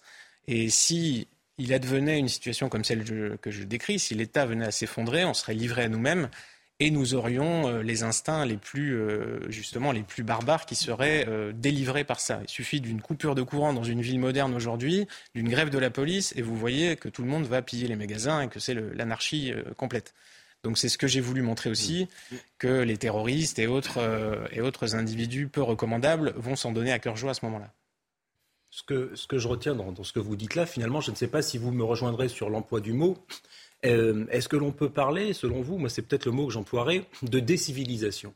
Parce que j'ai l'impression, si vous voulez, que peu à peu, et vous parliez à juste titre de la justice, mais au-delà même du de la procédure de justice, euh, est-ce que finalement ce processus de décivilisation qui passe il y a quelques décennies, on en a beaucoup parlé par la déconstruction, par ce qui en est aujourd'hui un avatar qui est le wokisme, donc par le fait de défaire tout ce qui a fait l'Occident et la France depuis des siècles et des siècles. Ça, c'est un premier point. Ensuite, l'immigration euh, de masse, non assimilée, non intégrée, pas contrôlée. Eh bien, est-ce que tout cela, finalement, euh, est-ce que les conséquences funestes de tout cela, à savoir ce processus de décivilisation, ne sont pas là aussi euh, une forme de robinet que l'on pourrait couper si on souhaitait eh bien, agir? Parce que la justice, est, effectivement, est très importante, mais enfin, j'ai l'impression, si vous voulez, une sorte de tonneau des Danaïdes, où finalement on essaie d'agir, et c'est une, sorte de cercle vicieux. On a beau essayer d'agir sur les conséquences, tant qu'on ne traite pas les causes une bonne fois pour toutes, eh bien, on sera condamné à euh, remplir nos tribunaux, puis nos prisons, etc. etc. Ah, mais je suis d'accord, en fait, il y a un renoncement euh, général, de ne serait-ce que de regarder les problèmes en face et d'envisager d'appliquer des solutions euh, nettes, euh, radicales, fortes sur ces, sur ces problèmes-là. Euh, c'est très clair. On préfère pour l'instant ne pas condamner des coupables, des criminels, et ça revient à condamner des innocents, clairement. Mais il y a cette volonté idéologique de, de, de, le faire, de continuer comme ça. Il y a sur la, sur la population, sur les, sur les médias, les lanceurs d'alerte, le poids de ce chantage permanent à l'extrême droite, aux heures sombres, etc. Moi, je peux vous dire que j'ai fait, j'ai défait ma carrière avec mon premier livre, La France orange mécanique. Il n'était hmm. plus possible d'être journaliste dans un, dans un simple quotidien local après ça. Euh, parce qu'il y a ce, ce, poids de la désignation, de l'ostracisme, de l'exclusion. Vous avez forcément des pensées, des arrière-pensées nauséabondes, etc. Vous êtes, faites le jeu de on sait qui. Et, et, donc on ne peut pas en parler. On ne peut pas parler des victimes, on ne peut pas parler des coupables, donc on ne peut pas avancer. Euh, tant que ce tabou euh, sera, sera en place, ne sera pas brisé, euh, la situation ne peut pas évoluer. Une question d'ailleurs, est-ce que vous êtes reçu partout pour la promotion de votre livre ou est-ce que bon, votre sourire en dit long Je ne cache pas que je n'ai pas encore reçu d'invitation de France Télévisions, du service public et de, de certains médias comme ça. Euh, j'espère. Hein. moi, je vais partout où on m'invite. Hein. Si, euh, si, Libération euh, m'appelle, me, donne une Et ouvert au débat, la confrontation des points de vue, des ah, idées. Non, mais alors moi, je suis complètement pour. Je veux interdire personne, mais malheureusement, je constate que c'est, la réciproque n'est pas toujours vraie. Est-ce que vous considérez que c'est un lanceur d'alerte? Oui, c'est un lanceur d'alerte et, le titre veut tout dire. On, débattait encore dernièrement euh, avec euh, le ministre de la Justice sur la question de la privatisation de la justice. Et le terme guérilla veut, dire, veut tout dire, c'est-à-dire que la guérilla, ce sont des, des groupes privés qui se combattent les uns les autres, c'est-à-dire l'absence d'État capable de garantir leur public. Et c'est exactement ce que vous êtes en train de soulever dans le livre que, je n'ai pas encore lu, mais euh, c'est cette question comment l'État disparaît, cette disparition est concomitante en fait à la décivilisation dont parlait Paul à l'instant, c'est-à-dire comment ce qui fait notre socle, ce qui fait qu'on se prive d'une partie de notre liberté pour vivre ensemble, pour ce bien commun, c'est ce contrat social à la Rousseau, comment cette chose-là est en train de disparaître, avec tout simplement le fait que l'État est absent. Alors il est absent par la justice, vous l'avez très bien dit, mais moi pour connaître beaucoup de magistrats en tant qu'avocat, c'est pas trop les magistrats qui sont problématiques, c'est surtout les moyens qu'on leur donne. Par exemple, un juge d'instruction, il a en moyenne une demi-journée à consacrer à un dossier, une demi-journée. Quand le dossier fait 100 pages, il n'a pas le temps de le traiter. La justice n'a pas les moyens. Quand vous voyez l'indignité de nos prisons, la situation dans laquelle les prisonniers sont mis dans ces prisons, enfin les, prisons pour mineurs sont horribles. Vous, enfin, enfin, moi, je, je ne comprends pas dans un État civilisé qu'on puisse connaître des prisons aussi indignes. Pourquoi on ne construit pas des prisons? Pourquoi on a une politique publique qui est aussi réduite sur la justice quand il s'agit de s'attaquer? là, vous êtes en train de dire que tous les éléments finalement de ce scénario noir hein, sont là. Mais ils sont là, et le, pire, c'est qu'ils s'expriment de jour en jour. Il y, a, il y a 30 ans, un gendarme, quand il allait sur le bord de la route, des fois, il oubliait de prendre son pistolet. Parce qu'il se disait, je vais voir papy, mamie, je vais contrôler deux, trois voitures. Hein. Aujourd'hui, il sort de son arme, des fois avec des armes lourdes, et il met un gilet pare-balles. Ça montre en fait que ce phénomène de guérilla s'installe. Les pelotons de surveillance d'intervention de la gendarmerie, qui euh, existaient euh, plus ou moins avant, ont été développés les 20 dernières années, et aujourd'hui, ils apprennent avec les militaires à faire des guerres urbaines. Donc oui, il y a une guérilla qui s'installe dans ce pays. Ce qui est, euh, je vais vous laisser réagir tout de suite, Frédéric Jean, c'est qu'en en fait, d'une étincelle, c'est un, un, château de cartes euh, qui tombe, et c'est la rapidité avec laquelle la déliquescence, en, tous les cas, se, se lit, alors dans votre livre, et pourrait se voir. Évidemment, personne ne l'espère. Hein. Vous n'êtes pas pour ce scénario. Ah non, justement. Quand on dit roman d'anticipation, vous n'écrivez pas pour euh, qu'il se réalise, vous écrivez pour, alerter. Pour le, pour le, conjurer, en espérant que si on, si on le voit écrit, il ne se réalisera justement pas. Frédéric Durand, comment vous réagissez à, ces alertes Moi, je ne partage pas ce, pessimisme absolu. Lucidité ou euh, pessimisme? voilà, non mais lucidité peut nous rendre pessimistes. Hein. Il n'y a pas de contradiction euh, euh, entre les deux termes. Simplement, moi je pense, et encore moins une volonté délibérée que ça se passe comme ça, ce que vous sembliez subodorer en disant on a fait un choix idéologique. Et, je pense par ailleurs que l'idéologie en pareille matière ne nous est que de très faibles secours en réalité. Pourquoi?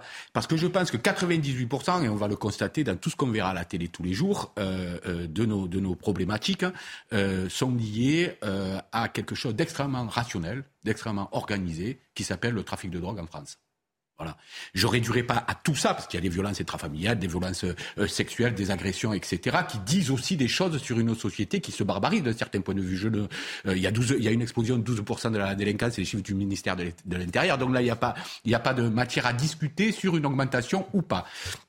Simplement, je pense qu'il y a quelque chose de beaucoup plus rationnel à la base. C'est-à-dire, euh, moi j'ai regardé les sujets avant que je vienne et les sujets qu'on va aborder encore, vous verrez que tous, ou quasiment tous, sont liés à une économie parallèle, qui est le trafic euh, de cannabis. Lequel trafic de cannabis? On a, on a choisi là pour le. Il n'y a rien de culturel, il n'y a rien de civilisationnel, il n'y a rien de... Non, juste, je, me permets... Là, mais non, mais je vais finir, parce que vous avez 5 millions de consommateurs en France, vous, toujours, vous trouverez toujours une, une population délinquante pour satisfaire ces 5 millions de consommateurs, quelle que soit leur couleur de peau, quelle que soit leur culture, leur origine, etc.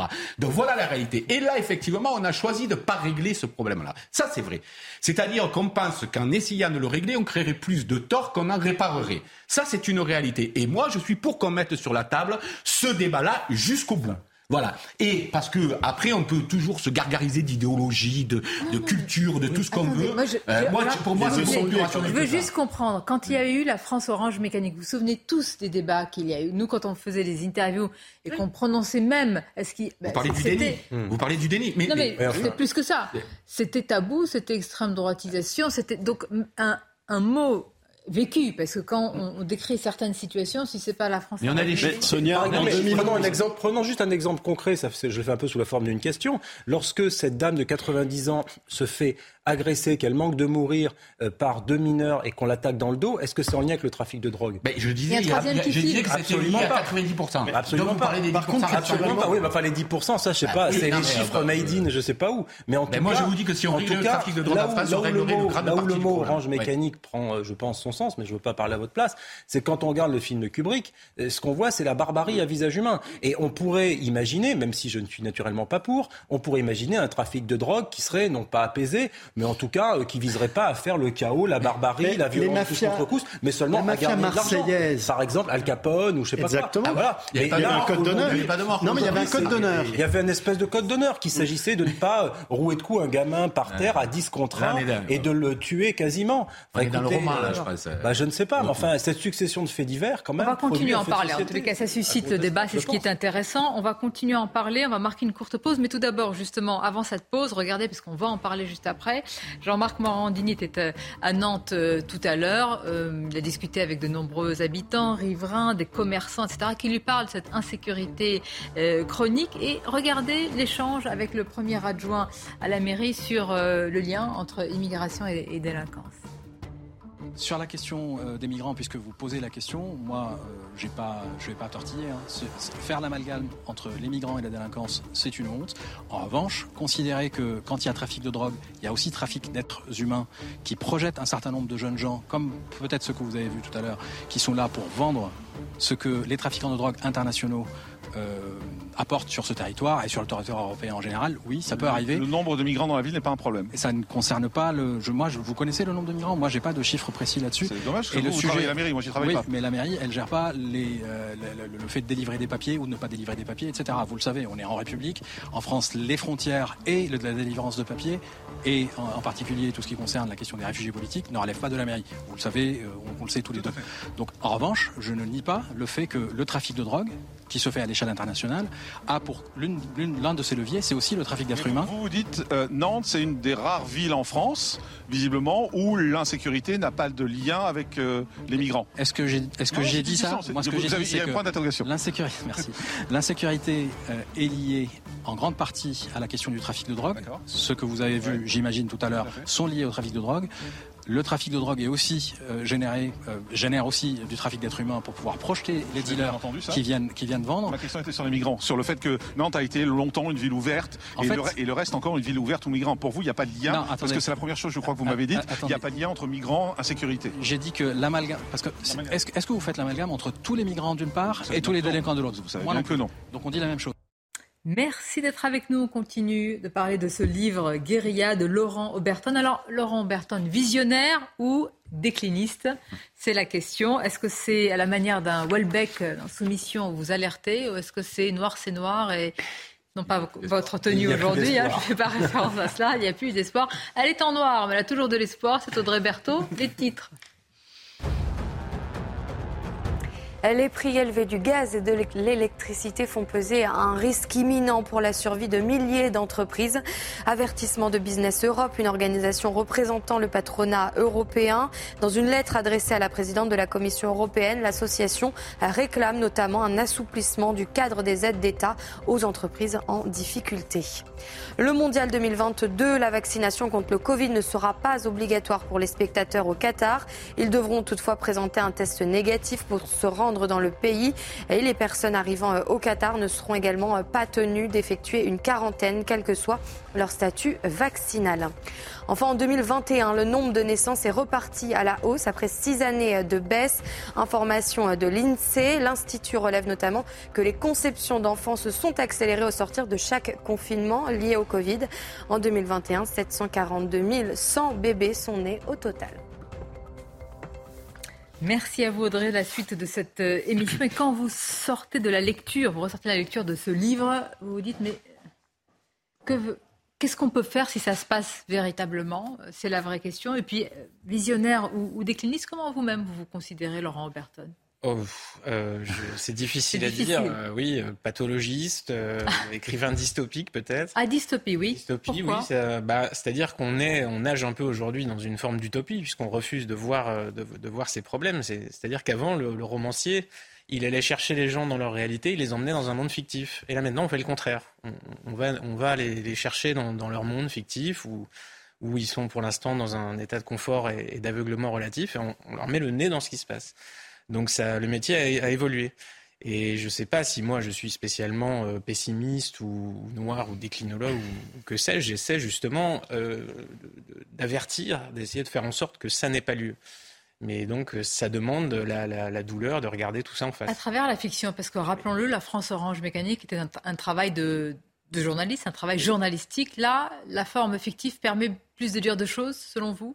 Bah, bien sûr, on, peut mettre en scène euh, le, quotidien, la réalité euh, vécue, ressentie euh, de, la population, bien plus qu'avec des données chiffrées, impersonnelles. Moi, c'est souvent ce que je reprochais à la, presse quand j'y travaillais, c'est-à-dire que les, faits divers, on s'est tellement habitué à la banalité de lire un viol, une agression sexuelle, qu'on ne mesure pas derrière les souffrances vécues, ressenties par énormément de nos concitoyens. Euh, je parlais tout à l'heure des chiffres euh, du ministère de l'Intérieur, donc c'est-à-dire les plaintes déposées, constatées. On était à 220 violences sexuelles par jour dans ce pays. Euh, il faut imaginer que à peu près 10% des femmes agressées portent plainte. Donc ça vous laisse une idée de l'ampleur de ce qui est en train de se passer sous, nos, yeux, sous notre nez. Et, il n'y a pas le, scandale politique, médiatique qu'une telle situation mérite. C'est très intéressant parce que vous dites euh, euh, faits divers. Comment vous les liez, ces, différents faits? Euh, Il y en a un que je voudrais vous soumettre, si je puis dire, avec nos invités. Ça s'est passé dans une cité de, de C'est une mère et sa fille qui ont été agressées au couteau par trois individus. Ça s'est passé chez elle. En fait, la mère a ouvert la porte pensant qu'il s'agissait d'un livraire. S'en est suivi un, déchaînement de, violence. Regardez justement ce sujet qui est préparé par Sybille Delettre et, et Florian Paume. Les faits se sont produits dans une cité de Viltaneuse samedi soir, vers 21h. Pensons ouvrir à un livreur. Une mère de famille se retrouve nez à nez avec trois individus au visage dissimulé qui, après avoir forcé la porte de son appartement, la roue de coups. Quand j'ai ouvert la porte, j'étais aspergée de la, la à quelqu'un qui m'a donné un coup de poing. Après, je suis tombée par terre. Quand je suis tombée par terre, et là, il a commencé à me donner des coups de couteau. Je peux vous montrer mon bras. Sa fille de 14 ans tente de la défendre et est à son tour frappée et poignardée. Si aucune piste n'est écartée pour l'instant, cette agression pourrait être liée à la présence de dealers dans le quartier qui contrôlent les accès à la cité. On a peur quand on passe, devant eux, on a le cœur qui bat à 100 000 à l'heure, on, on en tremble. J'ai le brevet, je vais pas rater mon année, mais j'y vais avec à contre-cœur. carrément, à la dernière heure de cours, j'ai envie qu'il y ait une autre heure de cours, juste pour pas rentrer chez moi. Suite à ces événements, le maire de la ville a réagi dans un communiqué. Ces comportements inacceptables n'ont pas leur place au sein de notre ville. Une enquête a été ouverte pour violence volontaire en réunion avec armes et la police a décidé de renforcer ses patrouilles dans le quartier. Et voilà, chez elle, hein, à la maison. Oui, ça c'est tragiquement euh, intéressant, si je puis dire, parce que si vous voulez, euh, on le voit euh, au seuil de sa porte aujourd'hui, on est en danger. Euh, on le voit, il suffit de, déambuler dans les rues d'un certain nombre de grandes villes en France pour voir que jadis il y avait des pots de fleurs aux fenêtres et que maintenant il y a des barreaux. Que jadis on regardait par l'œil de Judas puis on ouvrait la porte. Maintenant il y a des systèmes avec des, des digicodes, avec des caméras. Donc pourquoi tous ces gens font cela? Alors si on écoute l'adjoint au maire de Nantes ou Madame Roland, ça va être parce que les gens regardent trop CNews. Absolument pas, parce que les gens ils vivent en société tout simplement. Et donc, si vous voulez, euh, le problème c'est que ces actes-là se répétant, c'était un peu les travaux, vous savez, de Régis Debray qui nous faisait l'éloge des frontières et qui nous expliquait que du moment que l'on abaissait les frontières au pourtour de notre pays, voire au pourtour de l'Europe, quand on voit euh, comment Frontex est une passoire, eh bien, on crée des frontières du coin de la rue. Et donc, effectivement, euh, les gens se mettent en risque, en danger, comme cette dame âgée à Cannes qui était dans le parc de sa résidence. Voyez et donc, toute personne maintenant qui vit dans un certain nombre d'endroits, de villes, de grandes villes, et ça s'étend de jour en jour, peut être mis en danger, euh, comme ces personnes, au seuil de sa porte. Oui, ce qu'on vient de voir me donne raison, moi, à deux titres. Un, c'est que là encore, c'est le, si j'ai bien compris, le résultat euh, de trafic euh, de drogue, c'est-à-dire que euh, apparemment c'est une. C'est pas le trafic de drogue qui a agressé au couteau la mère. Ce sont les trafiquants, oui. Oui, oui. Ce sont les trafiquants de drogue qui ont agressé au cours. Et là, il n'y a pas de question identitaire ou culturelle, puisque si j'ai bien compris l'accent aussi de ceux qui témoignaient, ah, euh, on, était, on, était, on était, pas dans une problématique culturelle du tout. Non, mais je le dis parce que je dis et je répète que ce sont. Non, mais juste, je. Pour ça que moi, je dis que l'idéologie ne, nous est pas d'un grand secours en pareil cas, et je le répète. Euh, je crois que ce sont. l'idéologie de faire. Emmanuel Macron avait fait un lien lui-même en disant il, il peut y avoir un lien entre immigration et et, euh, et délinquance. Il l'avait fait lui-même, je m'en souviens. Mais moi, je ne dis pas qu'il n'y a pas de Je dis faire de l'idéologie ne nous est pas d'un grand secours. Je suis pas d'accord. Voilà. Et je, et, et je voudrais finir. C'est Et là, la gauche est bien mal inspirée de ne pas s'approprier cette question euh, de façon pleine et complète, parce que ce sont les classes populaires qui sont les premières victimes, je le dis et je le répète à chaque fois, mais c'est une réalité. Or, les classes populaires devraient intéresser la gauche. Et le besoin de sécurité, c'est à peu près quelque chose de général et d'éternel. C'est-à-dire que toutes les sociétés demandent, ou que vous les preniez aux politiques, d'assurer avant toute autre chose leur sécurité, ce qui est bien normal. Mais Frédéric, je suis d'accord sur le fait que ce soit la source, le trafic de drogue, de cette violence. Mais de s'attaquer à une mère de famille, c'est un problème culturel. C'est un problème de transmission de valeurs. C'est là aussi que réside ah C'est un problème d'éducation, c'est pas un problème culturel. la pas culture, la culture, c'est les savoirs qu'on transmet. Ce n'est rien d'autre. La culture, elle est vivante, sinon elle, elle n'existe pas. Le fait de ne pas transmettre des valeurs comme le respect de la personne humaine, le respect d'une maman, le respect de l'autre, ces enfants-là sont dépourvus de valeurs. Sont dépourvus de valeurs pourquoi? Parce qu'ils tombent aussi dans le trafic de drogue. Bon, si c'est une facilité pour pouvoir gagner de l'argent, on est d'accord. Il y a un problème d'emploi aussi. Ok, mais tous les gamins qui ne aujourd'hui euh, souffrent de la paupérisation d'une absence de boulot ne tombent pas dans le trafic de drogue. Étonnamment, c'est souvent lié avec des jeunes issus de l'immigration et qui n'ont pas eu une éducation qui leur transmette des valeurs de respect. C'est quelque chose qui est vraiment lié. Mais je voulais rebondir sur euh, le fait que vous disiez tout à l'heure que vous étiez pessimiste. Je pense que le vrai problème aujourd'hui, c'est que toutes les personnes qui ont un petit peu raison garder sont définies comme pessimistes. Sauf que le pessimisme, c'est ce qui permet quand même l'espérance. Quand vous êtes optimiste, comme le sont un peu euh, les membres de notre gouvernement, vous tendez à la naïveté parce que vous dites tout va bien, tout ira bien. Donc il n'y a pas de raison de regarder la réalité. Donc au contraire, je pense qu'aujourd'hui, la mère de l'espoir, c'est le pessimisme. Et vous avez raison à travers votre ouvrage de faire preuve de, pessimisme, parce que si les gens ne le sont pas, ils ne se réveilleront pas. Mais Laurent Bertrand, juste une question. Vous, vous écoutez les débats que nous avons, euh, et heureusement qu'ils sont, euh, comment dire, avec des, des bords opposés. Il y a une confrontation respectueuse et tout à fait saine. Vous n'avez pas l'impression parfois que ce sont des débats que vous écoutez depuis des années. Si, non mais bien sans sûr. faire du tout offense à nos invités, au contraire, hein, ils ont des, arguments nouveaux. Non, mais et, le débat sur la drogue, moi j'entends plutôt les responsables publics. C'est les problèmes qui sont euh, permanents, c'est pas nos débats. Les, responsables publics ont plutôt tendance à penser que justement les trafics tiennent les cités sensibles euh, parce que les trafiquants ne veulent pas de désordre. Sinon, s'il y a du désordre, il n'y a pas de trafic. Et Marseille apparemment, d'après les pouvoirs publics sur place, on est très prudent justement avec ces, réseaux organisés parce qu'ils empêchent justement des manifestations. Les clients qui sont agressés, ils reviennent pas, donc c'est pas possible. Et ceux qui, ceux qui agressent les clients, euh, je peux vous dire qu'ils finissent très très mal. Mais on va perdre. Hein. On va ah, perdre ce combat parce qu'on a une réforme de la police judiciaire qui est terrible. On va départementaliser la police judiciaire. Je ne sais pas si vous en parlez dans votre livre, mais la départementalisation de la police judiciaire, elle va être terrible parce qu'elle va empêcher pour les parquets de pouvoir travailler sur. Est-ce que c'est encore de l'ordre de la police et de la justice? C'est pas du tout des moyens. Comme... Oui, mais écoutez. Ben, c'est une vraie question. Quand, quand, vous parlez des trois jeunes ah, qui ont attaqué la, la, la, vieille dame à, à Cannes, est-ce que c'est encore... Non, mais je sais que c'est de l'ordre de la police et de la justice, mais la question c'est comment faire pour vivre avec des individus qui, euh, les deux attaquent le troisième film quand même, hein, ce qui est quand même euh, aussi euh, très révélateur. On, on, arrive beaucoup trop tard en fait, c'est qu'on on voit la, la, déshumanisation des victimes, les coups de couteau partent, il y en a 120 par jour officiellement recensés, 120 attaques à l'arme blanche tous les jours en France. Et pour oui, pour non, on ne sait pas pourquoi, euh, un regard, une cigarette. On, est incapable d'expliquer à quel point aujourd'hui euh, ces, bandes tribales, ces individus euh, déshumanisent et méprisent la vie de leurs de semblables, de leurs contemporains. On est incapable on ne veut pas l'expliquer On est incapable, on ne s'y intéresse pas. Bah, en fait, on est face à, à, des conséquences, à une situation qui est déjà épouvantable, qui nous a déjà échappé depuis bien longtemps. Donc en fait, le chemin à faire pour comprendre ces, mécanismes euh, relève, je ne sais pas, dans certains cas de la psychiatrie, et parfois dans la, psychologie des groupes, euh, dans tout un tas d'explications culturelles, enfin euh, j'en passe. on est plutôt face à des conséquences, il faut réagir vite, et la seule manière de réagir, c'est justement de retrancher ces individus de la société. Ce n'est pas du tout une réussite, c'est un échec total, complet, mmh. de ce système d'assimilation, de cette, de cette illusion qu'on a eue. mais pour l'instant, on ne peut pas faire mieux. La panne, elle est ailleurs. Je pense que euh, qu'on soit un optimiste BA ou qu'on prétende l'être pour dire tout va aller bien, comme, euh, comme vous disiez, euh, ou bien d'un pessimisme absolu en disant c'est déjà cuit, c'est plus la peine parce que de toute façon on a perdu. Bon, dans les deux cas, il y a zéro solution. Le problème, c'est la solution. Et c'est pour ça que moi, je regrette qu'on ne soit pas, pour ça que je dénigre un peu une certaine idéologie, pas par chacun a le droit de penser ce qu'il souhaite.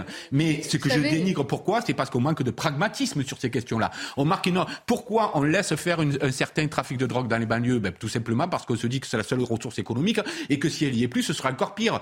Euh, lorsque une économie génère 5 milliards d'euros par an, euh, que vous la coupez du jour au lendemain, parce qu'il faut regarder les choses de façon structurelle, il faut arrêter de les regarder comme des faits, de, des faits divers, des faits des délinquances ou des faits comme ça qui se produiraient un jour. Non, c'est structurel. On a est mis en place une structure qui rapporte entre 2 milliards et demi et 5 milliards d'euros par an. Si vous coupez ça à la racine et qu'en parallèle, il n'y a pas d'emploi, etc., alors vous ne pouvez pas résister. Alors, dans la violence, surtout, c'est la manière dont la violence s'exprime. C'est-à-dire que s'entretuer dans un trafic de drogue ou de casino, comme on l'avait dans les années 80, on, on, se tuait à la loyale, si je peux, si je peux me permettre. Là, aujourd'hui, on va tuer, on va agresser une mère de famille, on va flamber des jeunes après les avoir mis dans un coffre. C'est des choses qui sont quand même complètement sur. Dans ce récit fiction, euh, pour Laurent Berton, en fait, il y a tous les, comment dire, les éléments de ce scénario qui sont là, de l'effondrement, et il y a aussi, c'est en fait, c'est une thèse d'un lent pourrissement.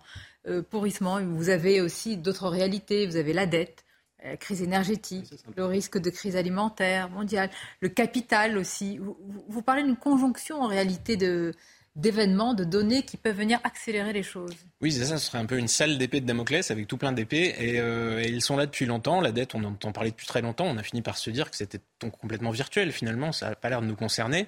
Mais sauf que tôt ou tard, ça va nous concerner vraiment euh, de manière très violente. Et tous ces problèmes sont balayés, euh, sont, ignorés, sont dans le flux de l'actualité. Chaque jour, il y a quelque chose, il se passe quelque chose, ça change, on parle d'autre chose. Et on a tendance à oublier tout ça. Et sauf que là, on a l'impression vraiment qu'il y a quand même une, euh, en 2016, c'était peut-être un scénario improbable, et aujourd'hui, le niveau de probabilité me semble quand même euh, augmenter euh, dangereusement. À ceux qui veulent, certains disent, je ne dirais pas qui, mais enfin, quand vous lisez beaucoup d'ouvrages, il faudrait peut-être passer par un choc pour qu'il y ait une société plus, plus, plus apaisée, etc., pour que les choses se remettent dans l'ordre. C'est votre thèse également? Bah, euh, ça, c'est la thèse du oui, si on n'a vraiment plus le choix, on est obligé de, de, de, réagir parce que pour l'instant, on attend, on est, on est assis dans notre salon, on n'a pas encore besoin de passer la, le polaire par-dessus le col roulé. Euh, donc on se dit que bon, ça marche encore, ça fonctionne, et ils vont bien trouver une solution. Nos, nos responsables brillants euh, qui ne sont pas là que pour communiquer, comme chacun sait, ils ont fait de longues études et ils connaissent la situation. Ils vont nous, ils vont nous sauver probablement. Donc on a, on veut y croire, on veut se bercer de cette illusion parce que c'est douloureux de regarder en face cette situation. Mais vous savez, dans la douleur de ce qui se passe et du système tel que vous le décrivez plus généralement, là, hier, il y a eu 2600 licenciés à Camailleux, par exemple, 2600 familles qui se retrouvent à la rue du jour au lendemain. Ça participe d'une insécurité sociale absolument gigantesque.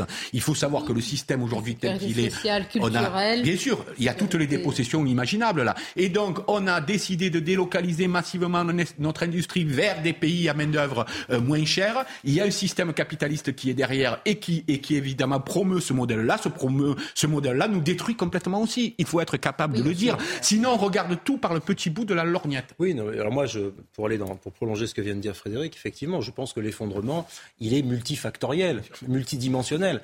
Toute personne qui dirait, ah ben tiens, l'Occident ou la France singulièrement s'effondre à cause d'eux, se trompe effectivement, et c'était, je pense, une des limites que j'ai vues à la campagne d'Éric Zemmour. Et il avait raison d'expliquer qu'effectivement, l'islam politique dans ce pays posait problème parfaitement. Enfin, euh, tout attribuer à, l'arrivée en France de l'islam politique me paraît à tout le moins insuffisant. Effectivement, nous traversons une foultitude de crises terribles. Et, et c'est pour ça que je trouve le mot de crise civilisationnelle déjà un peu plus englobant. Parce qu'effectivement, il y a une crise de l'éducation, parce qu'on voit que la France décroche dans tous les classements. On voit l'effondrement du classement PISA. On voit que les petits Françaises et les petits Français n'arrivent plus à lire et à compter euh, très très tôt. On voit le niveau affligeant dans les universités, dans les grandes écoles. On voit le niveau. Il y a, y a, un sujet que j'aime bien. Plus, oui. aborder, moi, c'est le sujet de l'architecture. C'est un très bon exemple. Quand vous voyez la façon dont on construit les bâtiments aujourd'hui, hein, vous vous déplacez dans n'importe quelle grande ville de France, prenez par exemple Bordeaux, d'un côté de la Garonne, vous avez des façades du XVIIe, XVIIIe siècle qui sont absolument merveilleuses, qui sont toujours là debout, en pierre de taille, et puis en face, vous avez des programmes de construction d'Alain Juppé puis de l'écologiste en place, qui ont mis en place des immeubles qui se cassent la figure. Alors vous avez là un balcon qui s'effondre, là, vous voyez. Donc l'effondrement, je pourrais vous prendre 10, 20, 30 exemples. Prenons l'exemple de la cathédrale Notre-Dame, parce qu'elle illustre la, couverture de, ce livre. Certains y ont vu aussi euh, symbolique de l'effondrement, en réalité, de la déliquescence de la société, de la civilisation. Je pense que vous n'avez pas choisi ça, cette couverture par hasard aussi. Peut-être qu'elle. Non, bien sûr, c'est vrai que la charge symbolique de, ce, de cet incendie était, était énorme et a marqué tout le monde et a, je pense, en le fort intérieur de beaucoup de Français, a, rallumé peut-être une certaine prise de conscience l'attente de ce qui se passe. Et je sens bien aussi dans la, justement la population, les lecteurs, euh, mes lecteurs qui sont, qui sont très nombreux, euh, en, dépit de, en, dépit d'une représentation médiatique pas toujours évidente et flatteuse pour eux, euh, il, y a, il y a vraiment une inquiétude qui est très forte et qui ne trouve pas pour l'heure de réponse satisfaisante. Pour l'heure, il n'y a aucune réponse. Ce n'est pas le début d'une réponse. C'est-à-dire, depuis le moment que vous alertez la France Orange Mécanique, ça fait combien d'années? C'était il y a 10 ans. Il y a 10 ans déjà? 10 ans. Et je m'amuse régulièrement, enfin, je m'amuse. Euh, à comptabiliser le nombre de personnes qui ont été victimes depuis que j'ai lancé ce livre. J'ai dit, euh, c'était à l'époque, c'était 200 viols par jour en France déclarés. Euh, et combien il y en a eu depuis, ça n'arrête pas. Et voilà, elles sont là, elles sont. C'est terrible parce qu'elles n'ont pas de visage, elles passent complètement inaperçues sous les radars. sous les radars, elles ne sont pas intéressantes, manifestement, pas assez. Et pourtant, c'est dans notre pays qui est censé être développé, des droits de l'homme, etc. On parle souvent des violences faites aux femmes, des droits des femmes, mais euh, ce sont des, sujets qui, demeurent dramatiquement tabous. C'est une transition que vous m'offrez, si je puis dire, parce qu'il y a cette réalité évidemment noire et très dure. Je encore rappeler le titre de votre livre, Guérilla, chez Magnus.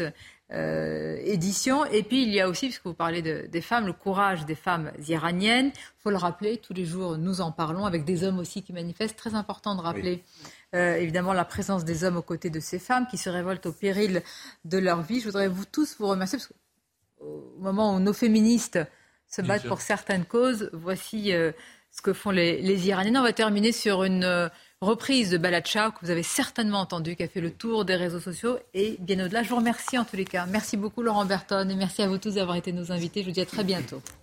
Ciao, c'est l'occasion.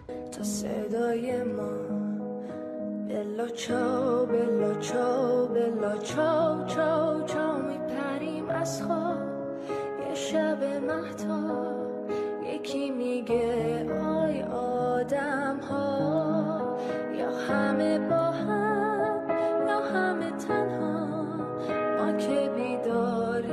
تا فردا. خاک این گندم تو خیابونه. خوشه خشم من و تو تشنه با